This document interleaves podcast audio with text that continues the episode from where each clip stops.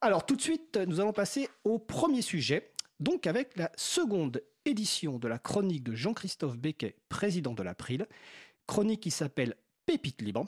Donc dans cette chronique, Jean-Christophe nous présente une ressource sous une licence libre, texte, images, vidéos ou base de données, sélectionnée euh, pour son intérêt soit artistique, pédagogique, insolite, utile.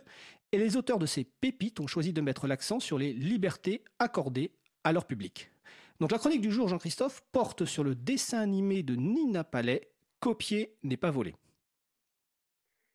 Oui, en effet, dans ma chronique du mois de janvier, je vous invitais à découvrir la conférence Un faible degré d'originalité d'Antoine Defort, dont la vidéo est disponible sous licence libre. Parmi ces sources d'inspiration, j'évoquais Nina Palais, et c'est sur elle que j'aimerais revenir aujourd'hui. Nina Palais est une artiste américaine, auteure de bandes dessinées et de dessins animés. J'ai donc choisi de vous parler d'un dessin animé de Nina Palais, Copier n'est pas volé, ou Copying is not theft en anglais. Il s'agit d'une vidéo très courte, elle dure à peine une minute. De manière ludique et en chanson, Nina Palais dénonce l'amalgame entre le vol et la copie. En effet, le vol concerne des objets matériels, alors que la copie s'applique aux idées et aux œuvres de l'esprit, qui, elles, sont intangibles et immatérielles. Et c'est cette escroquerie intellectuelle que dénoncent les petits personnages de Nina Palais. Dans le Code pénal français, le vol est défini comme la soustraction frauduleuse de la chose d'autrui. C'est l'article 311.1. Donc le vol est une soustraction, c'est-à-dire qu'il prive sa victime de l'objet dérobé. Alors que pour la copie, c'est complètement différent. Copier, c'est multiplier. Je sais que le logiciel libre préserve vos libertés. Et je vous le dis. Alors nous sommes plusieurs à le savoir, sans que je sois privé de ma connaissance initiale. On voit bien qu'il n'y a pas soustraction. Les idées que je partage à travers cette chronique sont multipliées par le nombre d'auditeurs. Et en faisant le choix d'une licence libre pour ces émissions, Cause Commune encourage cette multiplication. Les héros du dessin animé de Nina Palais s'amuse à comparer le vol et la copie d'un vélo. En effet, dans leur monde immatériel, il est possible très facilement de faire des copies. Un simple coup de crayon, deux clics de souris et chacun peut en fournir une copie du vélo. Ils échappent à ce qu'on appelle la rivalité des biens matériels. C'est-à-dire le fait que chacun réalise une copie d'un objet nécessite une quantité importante de ressources et d'énergie. À l'inverse, depuis l'avènement d'Internet, la copie est grandement facilitée et son coût est devenu marginal. C'est un problème pour les défenseurs de l'ancien système, basé sur des rentes indexées sur le nombre de copies. C'est une formidable opportunité pour l'humanité.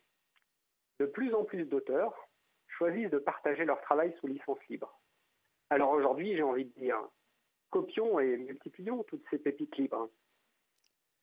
Alors merci Jean-Christophe. Donc euh, ce dessin animé de Dina Palais dure euh, à peu près une minute. Alors les références sont sur le site de l'April euh, avec la version originale donc qui est en, anglais, une version française. Il y a aussi un lien avec des, des, versions modifiées parce que dans la dès le départ, Nina Palais, qui a diffusé euh, ce dessin animé sous licence euh, de mémoire CC by SA, donc Creative Commons partage à l'identique, a encouragé les personnes à faire des, modifications, à mettre ses propres musiques. Donc il y a, un certain nombre de, versions modifiées avec des musiques euh, assez sympas. ces petits personnages rappelleront les cartoons que qu'on connaît, avec notamment les petits personnages qui ont quatre doigts au lieu de, cinq doigts. et Nina Palais, ce dessin animé date de quelle époque? Est-ce que tu te souviens? Alors c'est relativement ancien en fait, hein, ça date de 2010, ça a 10 ans. Et euh, effectivement, comme tu l'as dit, euh, parce que Nina Palais a choisi une licence libre, euh, ce dessin animé a fait l'objet d'un grand nombre de reprises, d'adaptations, de traductions. D'abord, on, on, trouve dans un grand nombre de langues, donc on a mis le lien vers le, la version française, mais il y a aussi des versions en espagnol, en allemand. Euh, il y a des, adaptations avec euh, d'autres styles de musique. Et euh, on peut aussi télécharger les paroles, la partition. Voilà, donc c'est l'intérêt de, la démarche de Nina Palais, c'est que toutes les briques de sa création sont libres et qu'elle encourage effectivement la, création et la réutilisation.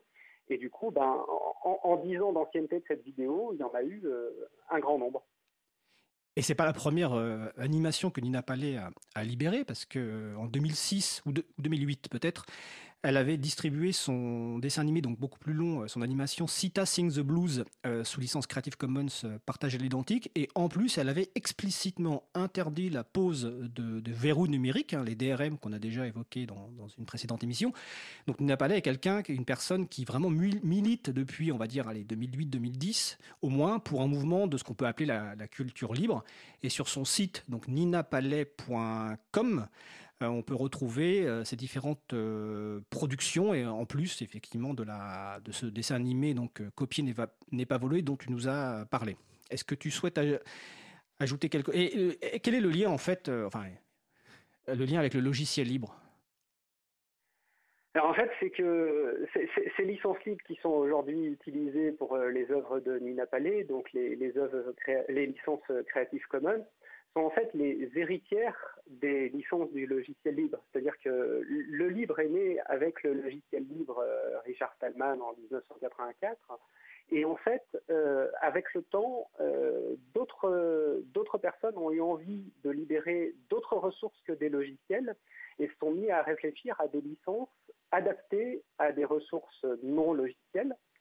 donc ça a donné la licence art libre, par exemple, qu'on utilise à l'April, les licences euh, Creative Commons, euh, dont certaines sont considérées comme libres, et d'autres licences voilà, qui s'inspirent en fait des libertés du logiciel libre, mais pour les transposer à d'autres œuvres comme des textes, des images, des musiques ou des films et dessins animés dans le cas de Mina Et le principe de non-rivalité que tu as expliqué et qui est explicité dans cette, dans cette vidéo, évidemment, est, valable en fait pour toute œuvre de l'esprit, qui est une ressource en fait non exclusive et, non rivale, c'est-à-dire que tout le monde a un libre accès à cette ressource non exclusive, et il n'est pas possible d'en exclure quelqu'un de, l'usage d'une telle ressource, sauf évidemment à recourir soit à des euh, principes juridiques, soit à des principes techniques, comme les mesures euh, techniques, qui des fois sont également protégées par des, enfin souvent protégées par des, principes euh, juridiques. Euh, oui, tout à fait. C'est ce que j'ai appelé les, tenants de l'ancien système, en fait, hein, qui, eux, utilisent euh, des verrous juridiques et techniques euh, pour lutter contre cette facilité de copie des ressources qui pose bien des problèmes à leur modèle économique archaïque. Exactement. Et pour finir, je te laisserai le, mot de conclusion, ça, ça explique aussi pourquoi nous refusons le terme de propriété intellectuelle pour deux raisons principales. C'est que déjà, le terme propriété intellectuelle laisserait supposer en fait qu'on peut réfléchir aux, aux, œuvres de l'esprit comme on peut réfléchir à des objets matériels, alors que ce n'est pas le cas, ce n'est pas les mêmes propriétés. Euh, notamment ce que tu as expliqué, la non-rivalité. Et deuxième chose, c'est que le terme de propriété intellectuelle dans le droit englobe des domaines très différents qui vont du droit d'auteur au brevet et à plein d'autres choses, qui sont très différents dans leurs principes. Donc c'est pour ça que nous, on préfère parler spécifiquement d'un droit particulier, par exemple le droit d'auteur, et que dans son ensemble, le, le, terme propriété intellectuelle ne doit pas être euh, utilisé parce qu'il euh, il pousse à réfléchir sur les œuvres de l'esprit comme on réfléchirait sur des œuvres matérielles. Est-ce que tu as une phrase de conclusion? Est-ce que tu veux rajouter quelque chose, cher Jean-Christophe? Oui, juste dire que Nina Palais a fait, donc, euh, comme tu l'as dit, d'autres euh, dessins animés, notamment un autre dessin animé de sensibilisation au libre qui montre à quel point les, toute œuvre créée s'inspire des œuvres existantes. Et donc voilà, je vous invite à découvrir ça. Et puis dans l'attente, eh bien, je me mets en recherche d'une nouvelle ressource libre pour euh, la chronique du mois prochain. Un grand merci et bonne écoute pour la suite de l'émission. Merci Jean-Christophe et on se retrouve le mois prochain. Et donc nous allons euh, passer par une petite pause musicale qui va être relativement courte vu qu'elle dure 59 secondes. Et évidemment, c'est la bande son donc du dessin animé de Nina Palais, Copier n'est pas volé.